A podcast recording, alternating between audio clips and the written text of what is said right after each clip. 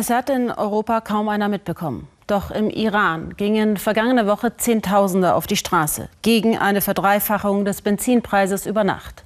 Doch das allein hat die Menschen nicht auf die Straße getrieben. Sie sind nicht mehr nur wütend wegen der desolaten Wirtschaft und darauf, dass viele keinen Arbeitsplatz haben. Einige, viele, man weiß es nicht, es gibt keine belastbaren Umfragen, akzeptieren das System der Islamischen Republik nicht mehr. Doch dafür müssen sie einen sehr hohen Preis zahlen.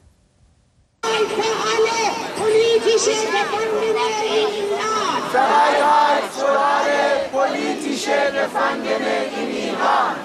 Aryan hat vor zwei Jahren auch im Iran demonstriert, wurde zusammengeschlagen und verhaftet. Dann kam er nach Deutschland, bekam Asyl. Er erzählt mir, dass sich die Proteste im Iran sehr von den letzten Aufständen 2018 unterscheiden. Die Bevölkerung ist heute noch erschöpfter, bedingt durch Armut, US-Sanktionen und korrupte Politiker und deren Missmanagement. Der Unterschied ist, dass die Proteste von Mal zu Mal aggressiver werden. Die Menschen sind es leid. Dementsprechend brutaler reagiert das Regime bei den Protesten jetzt. Habt Angst, drohen die Demonstranten in Köln Richtung Islamische Republik. Wir sind alle zusammen. Sie rufen aus sicherer demokratischer Entfernung. Habt keine Angst, ermutigen sich die Demonstranten auf den Straßen gegenseitig im Iran. Wir sind alle zusammen.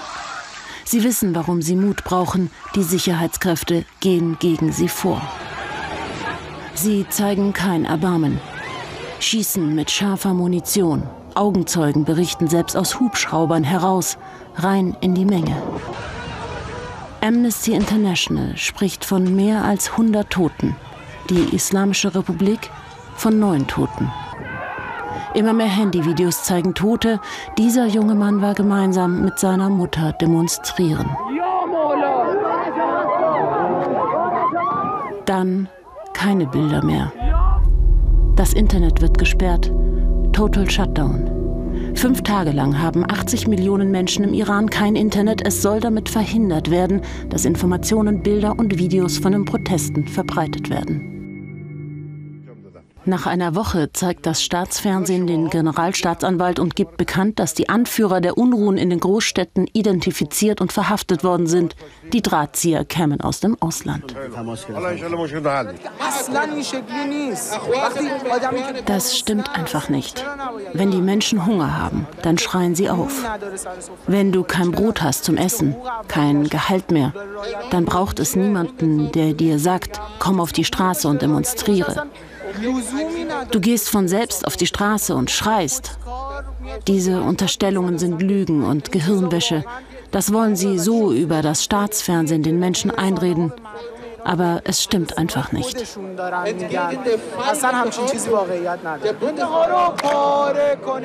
Die Demonstranten in Köln singen das Lied der Revolution. Dieses Lied wurde schon vor 40 Jahren gesungen, zur islamischen Revolution. Heute singen sie es aus Protest gegen das Regime.